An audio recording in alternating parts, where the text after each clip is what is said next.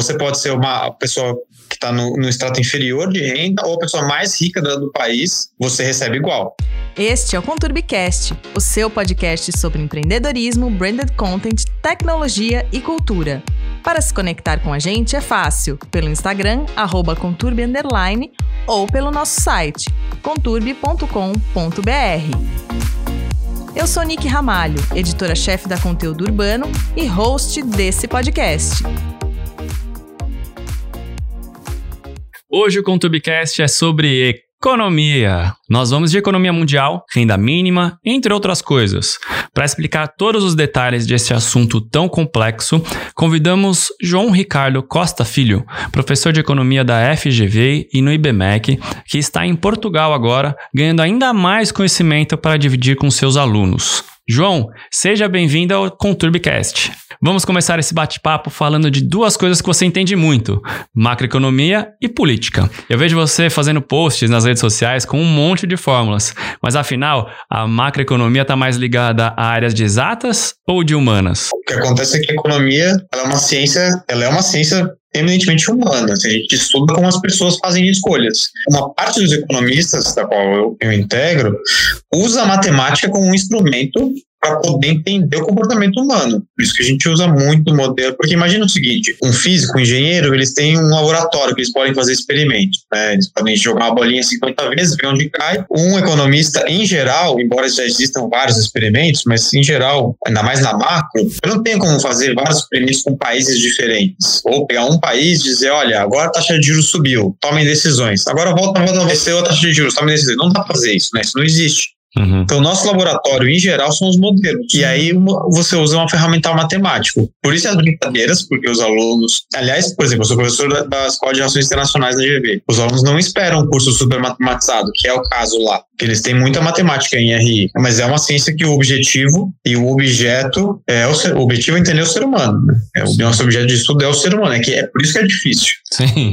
E, assim, a, minha, a minha provocação em sala de aula no primeiro dia é que eu falo que as perguntas fáceis foram guardadas para física, né? O difícil é entender economia.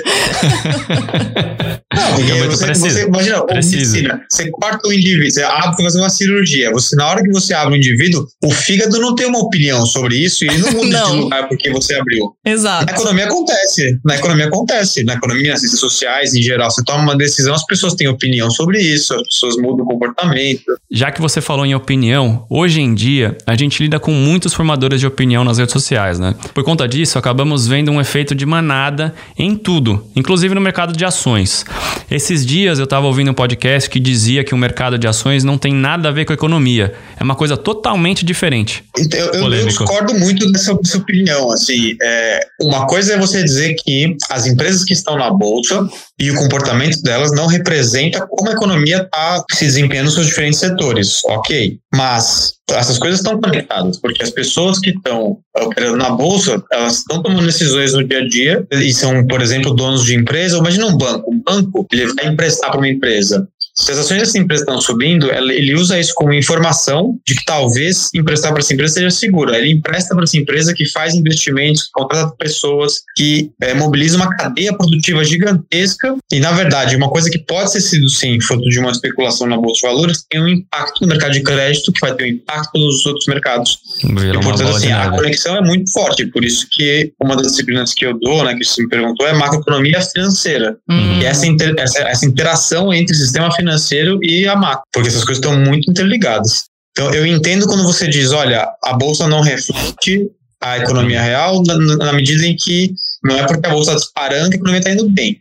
Uhum. Mas eu acho que essa, essa desconexão ela termina aí, sabe? Não é, sim, é porque sim, tem certeza. vários desdobramentos que, que influenciam. Faz parte do comportamento do faz, ser humaninho. João, agora vamos falar de um assunto que vem sendo bastante discutido em vários países, principalmente por conta da automação de serviços, que é Universal Basic Income, que já foi até testado na Finlândia. Explica pra gente o que seria essa renda básica universal. É uma ideia de que todo, todo cidadão que estiver num país por exemplo, ou numa cidade, depende de quem está dando essa renda, ele recebe, portanto, uma renda sem nenhum tipo de contrapartida. Então você não precisa ter nenhuma característica, você não precisa fazer nada em troca para receber. E a ideia do Auxílio Universal é que literalmente todo mundo recebe. Então você pode ser uma pessoa que está no, no extrato inferior de renda ou a pessoa mais rica do, do país, você recebe igual. Então essa é a ideia da renda básica, da renda básica universal. E de onde viria esse dinheiro, né? Que eu acho que aí começa a polêmica, né? É. Tipo, se a gente tem uma taxação de impostos que já não supre as necessidades agora, supostamente, aí você vai me dizer que sim, sim ou não, da onde a gente tira esse dinheiro para pagar esse pessoal? Que eu acho que é aí que tá a grande dificuldade, né? Ou não? É, eu acho que essa discussão é importante sempre ser feita dessa maneira, né? Então não é só da onde a gente vai gastar, mas da onde vem os recursos. Uhum. Assim como também, por outro lado, também não é só tributar, mas é onde, onde você vai destinar. E o grande problema na, um dos grandes problemas na economia brasileira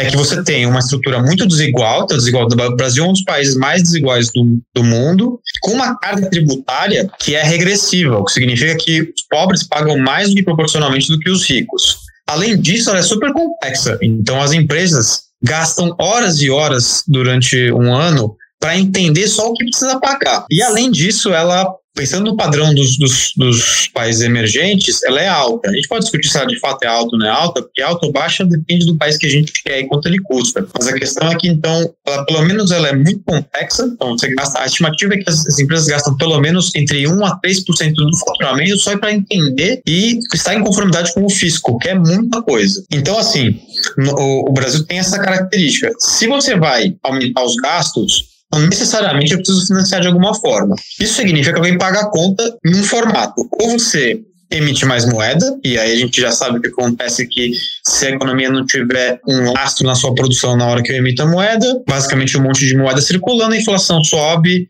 o Brasil tem um século, no mínimo, de, de evidência para mostrar o que foi o século XX. A gente fez isso sistematicamente, década após década, e sempre deu errado.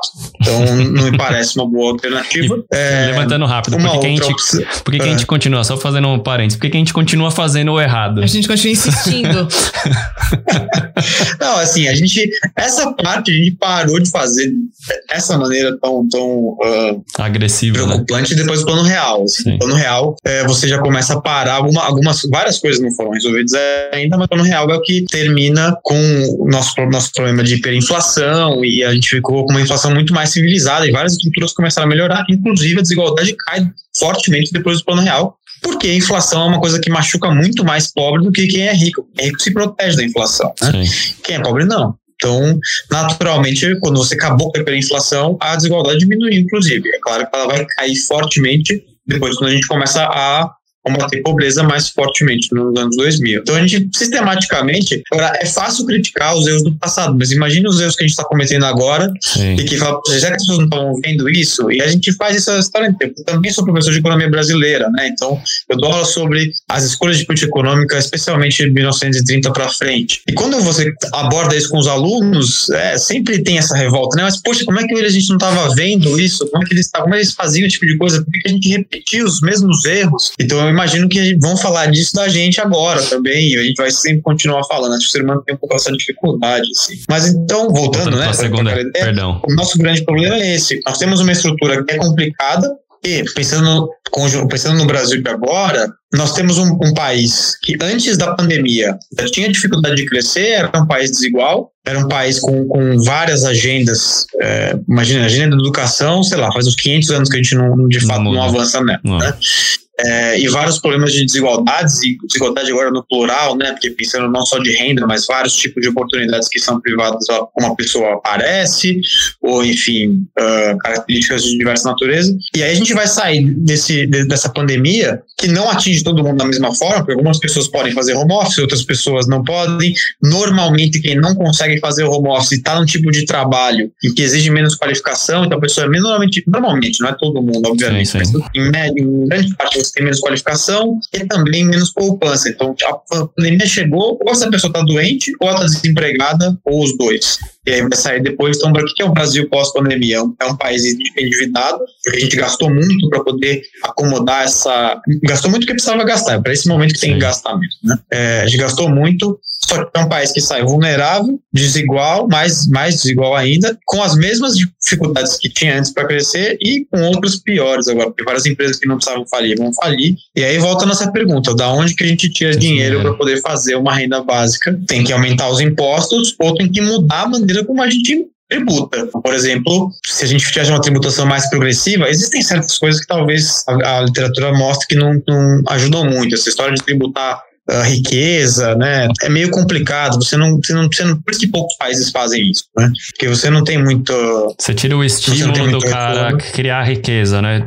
Tudo, você, tira, você tira o estímulo. É, de, depende Dependendo. da tributação, isso ah. você estimula. E mais do que isso, assim, você tem um fuga de capitais, porque imagina. É, eu tô tributando, os Estados Unidos não. Que eu tô falando, mas imagina o seguinte: a Ford construiu uma fábrica há pouco tempo e decidiu sair do Brasil. Ou seja, é tô falando de capital físico, um negócio que é, que é super rígido, não tem uma mobilidade tão grande. Agora, imagina o capital financeiro. Na hora que começou a discutir um projeto de taxação de grandes fortunas, por exemplo, esse capital sai. O Gerard Padier fez isso. Né? Ele, ele se naturalizou, saiu da França, tirou seu dinheiro. É claro que tem alguns tipos de, de patrimônio que a gente pode tributar, né? Por exemplo, assim, o Milton Friedman era a favor disso, né? Tributar imóveis, porque você não leva o imóvel para fora do país, né? Então o imóvel poderia ser mais, mais bem tributado e tal. Tem essas questões. Você mencionou tributação. Quando a gente toca nesse assunto, acho que vem na cabeça de todo mundo a corrupção envolvida na gestão desse dinheiro. A gente paga impostos pra caramba e não tem um retorno na educação e saúde, por exemplo. Você vê algum caminho diferente disso? Não, acho que essa é uma das agendas, a agenda da eficiência do gasto, né? Porque não é só. Imagina, cada gasto que a gente tem, gasto público, deveria, deveria ser avaliado. Você deveria fazer um estudo, qual é a ideia desse gasto versus outras alternativas, porque não é só gastar ou não gastar, é o que você está fazendo com esse dinheiro, está abrindo mão do quê, né? Uhum. É, e avaliar se aquele gasto teve efetividade, se cumpriu seus objetivos e, se não for o caso, você troca. Eu acho que um dos grandes problemas é esse, que a gente não vê uh, resultado no serviço público em geral. Claro que alguns alguns, casos em particular, né? Por exemplo, o Sistema Único de Saúde que Sim. poderia uh, ter mais recursos, mas a gente viu a diferença que é você ter um sistema universal versus países que não têm, por exemplo. Exatamente. Mesmo com toda a confusão que a gente teve no Brasil, imagina se não tivesse um sistema de saúde público como o que nós temos, né? É, então, eu acho que tem esses problemas. Que por um lado, tem, existem funcionários públicos que ganham muito, por outro lado, professor, que falar, público ganha muito pouco, sabe? Policial. Então, aonde que estão nossas prioridades, sabe? Aonde que estão de fato nossas prioridades que deveriam ser tá no orçamento público ser discutido, mas para você fazer isso tem que enfrentar vários interesses. Exato. E o problema é que o benefício que ele é muito disperso, só que o custo para mudar os interesses ele é bem específico e essas categorias se mobilizam. Então, são poucas categorias que vão lá, começam a gritar no ouvido do parlamentar, versus uma, uma população toda que poderia ser beneficiada, mas assim, todo mundo tem conta para pagar, tem que trabalhar, tem um monte de coisa para fazer. Como que você consegue, de fato, participar uh, ativamente do debate político versus uh, questões da sua, da sua, própria vida? Né? Então, é difícil articular por causa disso. É, e a gente precisa muito mudar essa, essa, essa... Tem que ter uma reforma administrativa, porque não dá para todos os funcionários públicos é, receberem promoções automáticas, por exemplo. Eu acho que quem é bom, de fato, tem que, tem que receber esse fruto, esse fruto do seu esforço, né? Então, é, um funcionário de fato que contribuiu com a população, tem, mas todo mundo está acima da média é uma impossibilidade matemática, sabe? Assim, uhum. Por definição, não dá para todo mundo estar acima da média. Sim, uh, então, são essas questões. É, a carga tributária é complexa, só, só de simplificar já seria mais fácil. Porque imagina que você é uma empresa que produz num, num estado e vende em outro. Sua vida virou um inferno para poder recolhe SMS num lado, compensa no outro, não compensa. É, assim, é um negócio super, super complicado. Né? Então, acho que tem várias agendas, mas no fundo, no fundo, a grande discussão seria o que a gente quer do Estado, quanto custa e se a gente está disposto a pagar. Por isso que eu digo que assim, não sei se existe uma carga tributária que é alta ou baixa assim, depende, depende do que a gente quer, se a gente está vendo retorno. Acho que o grande problema é que nós pagamos muito para o retorno que nós temos a carga tributária é muito alta para poder ficar satisfeito né, com Sim. a educação pública, com uh, parte dos serviços em geral. Eu vi já uma discussão num fórum do Reddit de uhum. falando que talvez o UBI tivesse que partir das grandes empresas. Por exemplo, uma Apple distribuísse isso para toda a população de uma certa região, a Amazon distribuísse essa renda para uma certa né, população. Como seria isso? Seria meio que um Mad Max, né? Todo mundo lutando para estar tá dentro dessa região religião e tudo mais. Virar guerra. Se a gente transformasse esse que supostamente é um dever do Estado em um dever do, da iniciativa privada, você acha que seria uma guerra ou seria algum, talvez algum caminho a se discutir? Eu acho que é justamente isso. A dificuldade é que é, o Estado serve, entre outras coisas, para resolver esse problema de coordenação. Porque imagina o seguinte: iluminação pública. Né? Iluminação pública, você passa embaixo de um poste, você é iluminado. Se ninguém te cobrar por isso, imagina que fosse privado, ou seja, você tem que pagar por esse serviço. Aí eu fui lá, eu paguei por esse serviço, eu sou iluminado. Você está passando ao mesmo tempo do que eu, no mesmo poste. A gente não tem tecnologia ainda para pagar a luz para você e acender para mim, certo? Sim. Então. Ainda. ah, não, ainda. ainda. Falando assim, o mundo que a gente conhece por é. enquanto. Nesse momento não temos. Seguinte, não dá ideia, cara. É. Não, só que o que acontece é o seguinte: se eu, se eu paguei, você não pagou, por exemplo, por que você pagaria se você, ao passar pelo poste, você seria iluminado de qualquer jeito, né? Esse é o problema de coordenação, é o que a gente chama de problema do carona, que aí no limite, se todo mundo pensar assim, ninguém paga. Se ninguém paga, não tem iluminação, enfim. Eu acho que tem alguns, claro que não, é, isso não serve para todo tipo de, de ação do Estado, mas eu acho que existem alguns tipos de problemas, eles servem de fato para resolver, e se fosse para ter algum tipo de renda básica, não precisa exatamente ser a melhor solução, né? Porque tem uma discussão sobre renda básica versus programas focalizados. Uhum. É, porque, por exemplo, Bill Gates receberia renda básica. Será que é a melhor maneira de a gente gastar esse dinheiro? Exatamente. Por um, por um lado, tem, esse, tem isso. Por outro lado, quando você dá para todo mundo, inclusive para o Bill Gates, as pessoas que recebem não se sentem estigmatizadas, porque ela não se sente discriminada. Todo mundo recebe. Eu uhum. sou igual, inclusive ao Bill Gates. Entre outras coisas, é mais fácil é mais fácil pagar renda para todo mundo do que sabe do que focalizar, né? Porque se você vai dar, por exemplo, só para os pobres, tem que saber quem é pobre. Então a pessoa pode esconder renda, Eu tenho que gastar de gastar, gastar recursos para poder monitorar isso é mais difícil. Sim, isso depende da. é mais fácil. É, é o que acontece mundo... com Bolsa Família. É, né? precisa, depende da honestidade das pessoas, né? É. Não só da honestidade, mas você precisa de alguma forma é, monitorar ter isso. algum tipo de cadastro que não seja só uh, sem cruzar informações, assim, sem cruzar informações. É, o Bolsa Família, por exemplo, é um, um, um, programa focalizado de muito sucesso, né? Que é um programa que assim todo mundo todo já reconheceu, salvo questões ainda de ideológico, mas quando na, academia assim, é super, super bem reconhecido, que você tem efeitos positivos, custa muito pouco, né? Se você pensar, a cada 100 reais que a gente produz, custa 50 centavos. Então, você imagina, você tem 100 reais de renda, você pagou 50 centavos para uma pessoa receber Uh, e percebendo, e naquelas pessoas vai receber 10 mil reais por mês, né? Ela uhum. tá recebendo, sei lá, depende de quantas pessoas tiver filho, não tiver filho, mas estou falando de alguma coisa como uh, 80, 90, 100 reais por mês, né? Por mês. Né? Por mês. Então, assim, é um programa que gasta muito, gasta muito pouco, tem um retorno muito forte, só que não é para todo mundo. Tem uma discussão, inclusive tem um professor, tem várias pessoas que defendem isso, em especial um professor do INSPER, o Naércio Menezes, ele defende uma renda básica para todas as crianças. Então, assim, tirar todas as crianças da pobreza. A criança não vive mais na pobreza.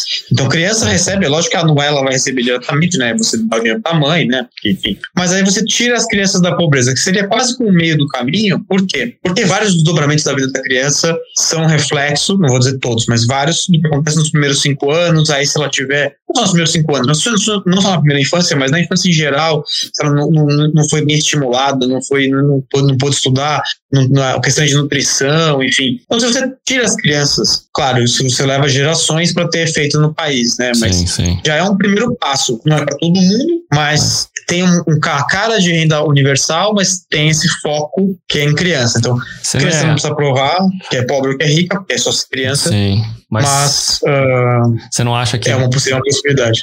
Por exemplo, aí no caso, imagina uma família tem dois filhos, aí começa a receber dinheiro do filho. Ele vai começar a falar, cara, legal, Sim. vou ter 8, 20, 30 filhos, porque daí eu vou ter uma renda muito maior. Sim, Como que a gente... Para isso ser verdade, a gente tem que pressupor que a pessoa que tem um filho não se importa com a criança, e se você tiver mais filhos, você tem que cuidar desses filhos e especialmente as pessoas quanto mais uh, quanto uma classe mais baixa sabe quanto custa uma vida, quanto custa a vida, né? Uhum. É claro que se você estiver falando numa renda básica de 20 mil reais por criança, eu acho que esse efeito acontece. Né? Eu acho que esse efeito acontece. Estou falando um valor bem extremo, a gente não tem a menor capacidade de pagar isso, mas estou dizendo assim, se fosse uma coisa de 20, 20 mil reais, agora será que de fato as pessoas teriam muitos filhos se você der 100 reais por criança por mês? Para ganhar mil reais. 100 reais é o valor acho pouco, mas assim, Uh, será que de fato você estaria fazendo um monte de filho? Porque o efeito líquido, assim, você recebe 100 reais, mas esse filho precisa continuar existindo. Uhum. Né? Então, você teria que assumir que,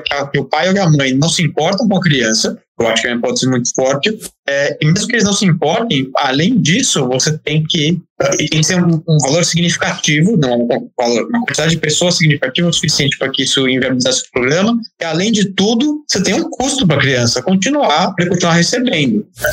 Então não seria esses 100 reais, em termos líquidos, seria muito menos. Entendi. Então eu tenho minhas dúvidas se esse efeito de fato aconteceria. Né? Eu, tenho, eu gostaria muito de ver, eu gostaria muito, muito de ver um estudo sério que chegasse num efeito como esse. Eu tenho minhas dúvidas sobre esse, sobre esse efeito. De novo, se desse 100 mil reais por criança, esse com evento certeza. vai acontecer. Tem, claro. Não tenho a menor dúvida. Sim. Porque você pode se importar com a criança e fazer um monte de criança e dá, né? É, você dá dinheiro. conta de tudo, na verdade, ali com essa, esse montante. Exato. Agora, pensando em um outro cenário.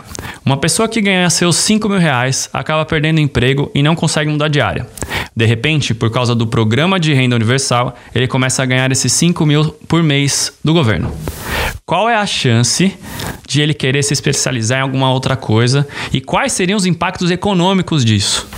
Então, mas se a gente pensar que para a realidade do Brasil, em que metade dos trabalhadores ganha dois mil reais ou menos, uhum. uma renda como essa, aliás, um número que pode chocar muitas pessoas, mas se você ganhar, por exemplo, 8 mil reais no Brasil, você está entre os 5% mais ricos do país. 8 mil reais para cima. Né? É. Então, normalmente, as pessoas que se acham de classe média, elas normalmente são ricas num país que, no fundo, é pobre. Né? Então, essa é a ideia. Uh, porque eu não imagino que quando você pensa num rico, você de fato pensa em alguém que ganha 8 mil reais em São Paulo, por exemplo. Uh, você não faz, essa pessoa é rica. Não estou dizendo que ela ganha pouco, mas ela, ela, você imagina rico, assim, a imagem que a gente tem do rico, só que para a distribuição de renda no Brasil é 5%. 5% do Brasil. É, acho que é 5% de São Paulo, 3% do Brasil, uma coisa assim, eu não lembro exatamente agora, vou confundir um pouco nessa, nessa regional. Mas então, assim, uma renda básica universal de 5 mil reais teria sim efeitos sobre a oferta de trabalho. Né? Então, acho que várias pessoas poderiam desistir simplesmente. Uh, se a gente pensar em produção econômica, né? Ou seja, produção, se a gente pensar em atividade econômica, pode ser que isso diminuísse. Eu não sei se é só isso que importa na vida, mas como essas coisas que eu estudo, eu vou falar sobre isso, né? Não, tem o pessoal que estuda economia da felicidade e outras coisas, mas eu não, não, não é muito a minha praia, assim. Hum. Então, eu acho que tem esses efeitos. Eu acho que tem vários efeitos, né? É tipo o salário mínimo, essa renda base, assim. Quando essas coisas estão num valor muito alto, muito acima do valor de equilíbrio, elas não são um colchão de proteção um seguro quase como quem sofre uma adversidade. Porque imagina o seguinte: imagina alguém na, na Covid-19, você trabalhava numa empresa, fazia tudo direitinho, você é ótimo, sua empresa faliu. Você perdeu o emprego, você pode ser jogado na pobreza, e a pobreza absorve as pessoas. É difícil sair da pobreza. Né? Mas você acaba sonhando, na pobreza é difícil, porque as, as, portas vão sendo fechadas, questões de depressão, tem várias coisas, você não consegue comer direito, então vários problemas que acontecem. Então imagina que você tem um piso ali que, olha, você não vai cair na pobreza. Mas se esse piso for muito alto, de fato, você desestimula qualquer um a trabalhar, a pessoa vai, por que eu ficar me esforçando se eu posso não fazer nada, assistir, ficar assistindo Netflix ou qualquer Sim. outro serviço de streaming, não sei se pode falar marcas pode aqui. Pode falar à então, vontade. É, você fica assistindo o dia inteiro e, e o, o dinheiro, a sua renda está garantida. Então, acho que depende do valor. Essa, essa, calibração depende. E não é só o valor, mas é o valor e como vai ser financiado também. Porque não adianta você aumentar impostos de quem. O que acontece? A gente, a gente tem o, a quantidade de impostos no Brasil, ela é muito maior em impostos indiretos. Ou seja, ICMS, por exemplo, participa muito mais do que o, o imposto de renda, por exemplo, quanto que a gente paga no total. Então, se você tem muito mais impostos indiretos, pesa muito mais para quem é pobre do que para quem é rico, né? Então, você tem lá 100 reais de imposto numa cadeira. É 100 reais para o pobre e para o rico, é em cima de uma cadeira, não importa qual é a sua renda, né? Ah, então, é, é claro que existe uma relação entre qual é o valor da cadeira que você vai comprar e a sua renda, tal, mas em geral o imposto é o mesmo, né? Você não tem essa discriminação, só que pesa muito mais para quem é mais pobre. Se a gente tiver um redesenho, se a gente, se a gente pensar, por exemplo, que existem várias aplicações no mercado financeiro que não pagam imposto de renda, né? LCA e LCI, a letra de crédito do agronegócio e letra de crédito imobiliário. Então você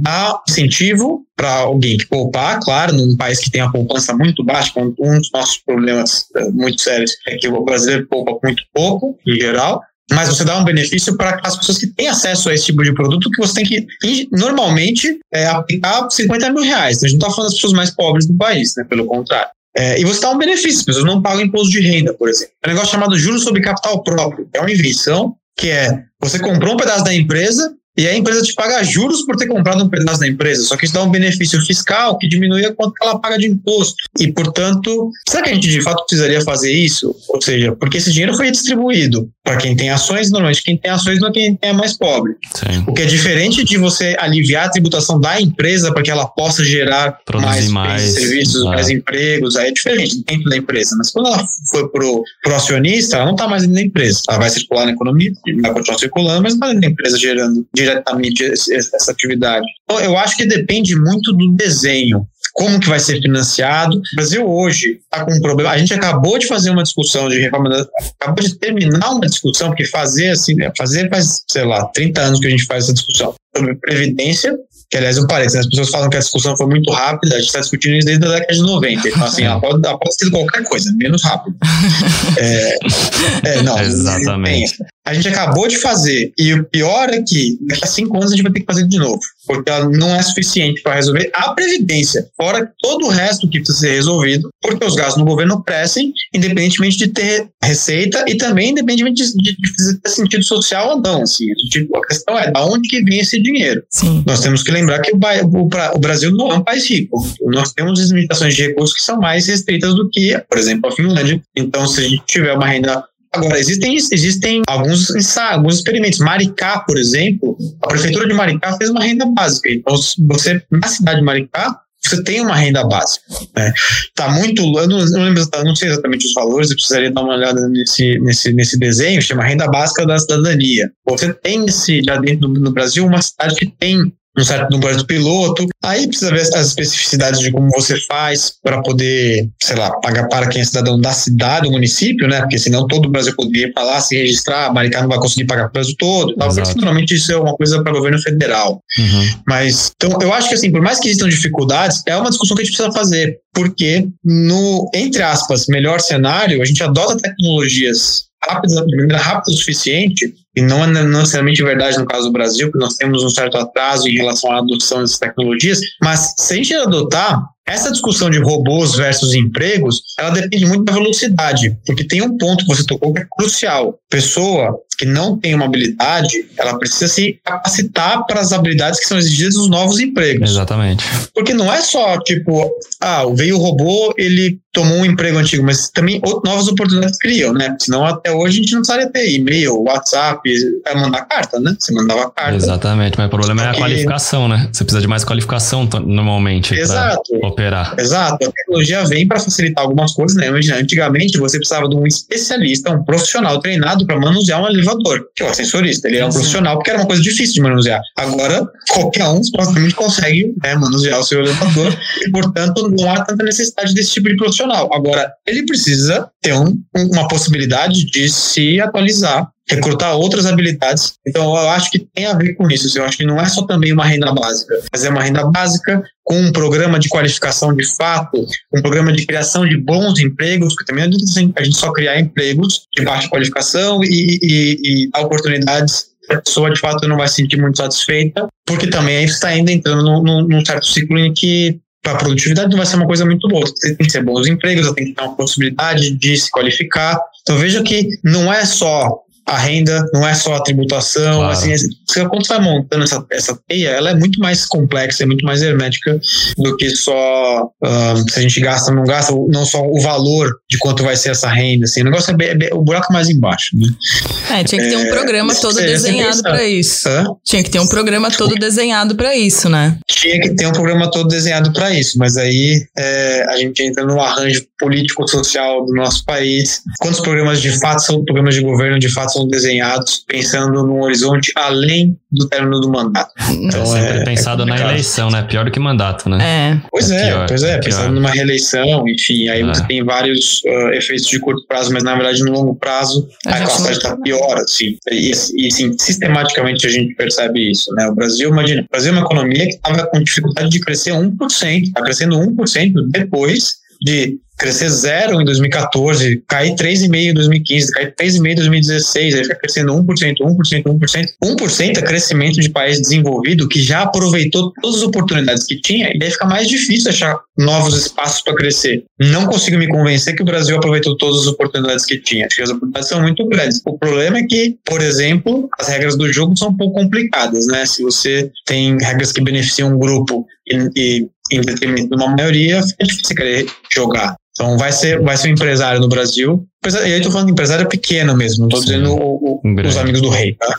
Vai ser um empresário pequeno que quer construir alguma coisa, assim. É, o país não foi feito para quem quer empreender, por exemplo. Aliás, é o contrário, né? Ele é hostil demais, assim, ele te desestimula a empreender. Tá. E como é que inova, como é que você gera emprego, é difícil. Sim, a gente tem até a cultura, né, contra patrão, né, Tipo, cara, o, o chefe tá sempre é, usurpando, tá te explorando. Uma exploração. E aí o Estado tá ah. tá explorando. Cara, é um debate político e cultural aí muito extenso. Inclusive, falando em política, vamos falar do auxílio emergencial. Eu queria que você explicasse melhor de onde vem esse dinheiro e como que katsu a gente vai fazer para pagar essa conta futuramente. A única diferença é que a gente não vai pagar essa conta no longo prazo, a gente vai pagar essa conta bem logo. Ah. Esse longo prazo não vai ser tão longo assim. Ela veio em grande parte da, do futuro, ou seja, ela veio da, da dívida. O governo se endividou muito e veja que vários economistas que defendem que o, o, as contas públicas têm que estar em ordem, que têm que estar sustentáveis, são os mesmos economistas que defenderam o governo se endividar muito nesse período. Os mesmos economistas. Por quê? Porque a gente entende que em períodos de crescimento, em períodos de normalidade, você tem que arrumar as contas para quando vem alguma coisa como uma pandemia, pandemia é guerra. Tá? Pandemia é você, todo mundo mobilizando recurso contra o vírus tentando sobreviver. É para esse momento que serve o endividamento. Por que, que, eu digo que o dinheiro veio do futuro? Porque quando o governo se endividou, o que ele está dizendo? Está dizendo o seguinte: olha, eu vou pegar esse dinheiro de quem, tem, quem tem hoje, então, poupança, que é basicamente as pessoas mais ricas no Brasil poupam, e, e, essa poupança vai, por exemplo, em formato de títulos públicos, então o governo pega emprestado e ele precisa devolver. Quando ele precisa devolver, ele tem algumas opções. Uma parte, uma, uma opção é aumentar os impostos. Então, eu acho pouquíssimo provável. Aliás, vocês perceberam por que eu não estudo economia? Assim, não, não por quê, mas que eu claramente não estudo economia da felicidade, né? O que eu falo vai só cavando mais, o buraco não para. Só vai deprimindo. Posto, pois é, eu, eu, brinco com os meus alunos que no final das aulas, eu falo da aula de crescimento ou de economia brasileira, tinha que ter, assim, um abraço coletivo, um psicólogo, alguma coisa para não. Porque é triste, assim, mas. Cavaleiro do Apocalipse. Né? é o cavaleiro é. do apocalipse da economia, entendi. Tá certo. tipo isso. Economia da assim, infelicidade. Assim, é o inverso. É, é, é. Por isso que. É, então, essa, essa, essa é a dificuldade da economia, né? O público dos alunos fala assim: é, é como um óculos, tá? Eu tô, eu tô dando uma lente pra vocês enxergarem o mundo, só que o mundo é isso aí. Então a culpa não é nossa, assim, o mundo é desse jeito, né? Então, nosso problema, voltando pra, pra dívida, né, nosso problema é o seguinte: a gente se endividou, como é que eu faço? Eu posso aumentar impostos. E normalmente a gente faz um, um, aumento de imposto de uma qualidade que quem paga quem é mais, mais vulnerável. Então, os nossos aumentos de impostos em geral são, são regressivos. Eu tenho que aumentar impostos. Eu posso cortar gastos. O problema é que para cortar gastos para você ter uma ideia, no governo federal, em torno de 91 ou 92% dos gastos são congelados, são definidos por algum tipo de lei ou pela Constituição. Então, o espaço que teria seria 8%, você não pode zerar esses 8%, o que significa que eu preciso mudar a lei ou a Constituição, significa articulação política, capital político, mexer em interesse. Então vejam que não é uma coisa tão simples. Então, ou corto uhum. gastos, ou aumenta impostos, ou uma combinação dos dois, que é o que acontece normalmente. Emitir moeda, a gente já, já discutiu que é um negócio que não funciona, você consegue durante um tempo, mas né, não dá, infelizmente não dá para simplesmente emitir moeda. E uma outra opção seria a economia crescer. Se a economia crescesse, você gera naturalmente recursos, né? Você gera recursos para poder pagar essa dívida. Porque se o governo tributa um pedaço da economia, a economia for maior, ele tem mais recursos, consegue pagar. Então, naturalmente, a economia crescendo poderia pagar. Aí eu volto no meu ponto. Antes da pandemia, nós somos uma economia com dificuldade de crescer. A pandemia não vai ter melhorado essa dificuldade, ela, ela provavelmente piorou várias empresas, provavelmente, uh, que não deveriam ter falido. Estavam naturalmente na sua atividade econômica. Não faliram porque a competição foi melhor do que ela faliu porque foi jogado numa coisa que vem fora do tecido econômico. Isso é, prejudicou famílias dos empresários, famílias dos, dos empregados, enfim, é, é, é uma rede de desdobramentos Eu nem estou falando sobre os impactos de saúde, porque eu, como sou professor de economia, prefiro falar na economia. Sim. Não tenho propriedade de falar sobre saúde, mas além dos impactos diretos uh, e, e, os dobramentos indiretos da saúde, de saúde pública. É, então, imagina que a gente vai ter uma economia com mais dificuldade de crescer. Quanto mais desigual a economia, tudo mais constante, mais dificuldade também de crescer, porque as oportunidades não são exploradas, então tem maior desigualdade, poucas pessoas acessam a educação, poucas pessoas acessam uh, oportunidades para poder se, se, se, qualificar e bons empregos, então você não tem a produtividade não aumenta, é difícil. Então, quando você pega Soltando no Brasil antes da pandemia. A gestão é, de política econômica durante a pandemia demorou muito para ter uma resposta, a resposta não foi boa durante bastante tempo, depois ela tem uma resposta que, do ponto de vista de política monetária, o Banco Central faz umas coisas interessantes, tem, aí finalmente vem o auxílio emergencial, que é super importante, tirou várias pessoas da linha da pobreza, mas é, uma, é, uma, é você remover de maneira ilusória e temporária, porque na hora que fecha a torneira, ela volta. Não é que você tirou, né? ela, conseguiu, ela conseguiu ficar, sabe, fora, cabeça fora d'água e aí ela conseguiu enxergar para onde ir e não vai precisar mais desse recurso. Não, na hora que você desliga, acabou, ela volta para a pobreza na hora. Não tem, não tem como fazer. E aí eu pergunto, aí eu faço, eu jogo pergunta para vocês de volta, né? Como é que a gente paga essa conta? Se o Brasil não cresce, então houve aumento de impostos, e aí você vai ter que aumentar impostos numa sociedade que não vê retorno no serviço público. Não. E, e para não ver retorno, paga muito. Se a gente visse retorno, aí é uma escolha. Pagar 40% de imposto, 30%, 20%, é uma escolha da sociedade. Aliás, aí nem os economistas têm muito o que dizer. A gente pode dizer, olha, aqui, quais são as, as implicações, mas sociedade, decida. Se quer pagar muito, quer pagar pouco, não tem problema. Agora, pagar e não ver o retorno, é sem, aí é sempre muito. Se eu pago 10, se eu pago 40 e não tem retorno, é, é muito. Aí tá, tá já é insatisfação. Você paga IPVA, e cai no primeiro buraco, você fica puto. Mas, você vai, exatamente. Você vai no SUS, você pega uma puta numa fila, você fica puto. Você vai pagar IPTU, aí acaba a água na rua. Entendeu? Tipo, tem uma várias. Não, você tem várias. Exato, uhum. várias, várias coisas que vão acontecendo e você fica insatisfeito com o serviço público. E aí você vai tributar isso. E além disso tudo, nós estamos numa sociedade muito dividida, muito machucada.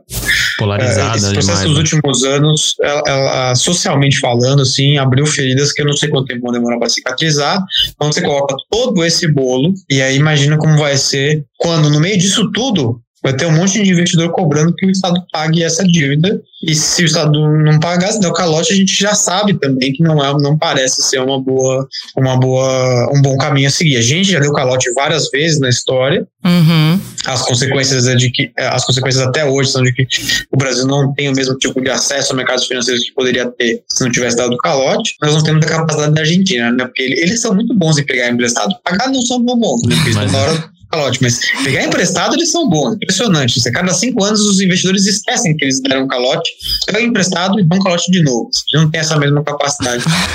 é, mas tem uma lábia então, boa, assim, né? Uma lábia boa da Argentina. É, pois é. Colocar tudo isso junto, eu tenho alguma dificuldade de imaginar que nós, a gente vai pagar essa dívida com crescimento. Então, eu acho que se tudo der certo, e o dar certo nem é um cenário tão positivo, na minha opinião, infelizmente vem algum tipo de aumento de imposto. A questão é, daria para fazer um aumento de imposto mais progressivo, com mais. Uh, que você pode simplificar os impostos, eu acho que para as empresas já seria maravilhoso, tem uma agenda disso, de simplificação, em vez de pagar vários tipos de impostos, pagar um imposto só. Só isso já seria um ganho. Não, se fosse só um, vai, um municipal estadual, já faria toda a diferença. Então, sobre valor agregado, ah. tem uma agenda sobre valor agregado, então ah. você é, tem várias coisas que e esses projetos já estão aí. A questão é ter a vontade política, o timing para poder fazer essa, essa, essa, agenda e não ficar insistindo em caminhos do passado que a gente já viu que não funcionam, tipo CPMF, assim, que também se vê aumento de imposto, mas se quiser imposto ruim, é melhor não ter. Exatamente.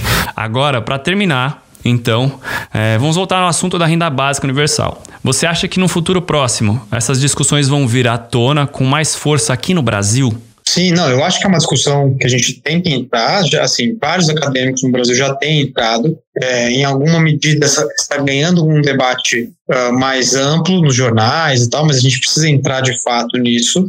É, tem a experiência de Maricá, que eu não estou dizendo que ela necessariamente é escalável, porque uma coisa é você fazer no município, outra coisa é você fazer num país como um todo. Eu acho que a gente precisaria olhar o que está sendo feito lá fora, inclusive para aprender com os erros que estão sendo lá fora, uma coisa que a gente não faz nunca, né? A gente, em vez de olhar, aprender e fazer diferente ou adaptar, porque tem que lembrar que os, pa os países têm as suas idiosincrasias, suas particularidades, né? Então não dá para achar que só porque deu certo lá fora vai dar certo aqui, ou o contrário, né? Porque deu errado lá fora vai dar errado aqui, por exemplo, por esse, por esse efeito que você disse, assim, é, o, a, renda, a renda mediana, a renda média ali é, é muito distinta, a distribuição da renda é diferente e tal, mas eu acho que a gente tem que entrar nessa discussão, eu acho que a gente tem que entrar nessa discussão, que é uma discussão associada a qual é o papel do Estado, que eu acho que não é uma discussão que é feita de uma maneira calma e profunda o suficiente, né? A gente fica naquele fluxo de gente que quer muito Estado ou pouco Estado, nem sei exatamente o que significa muito ou pouco, né? Porque assim, uh, quando o Estado, quando o Estado uh, é, assim, muito ou pouco,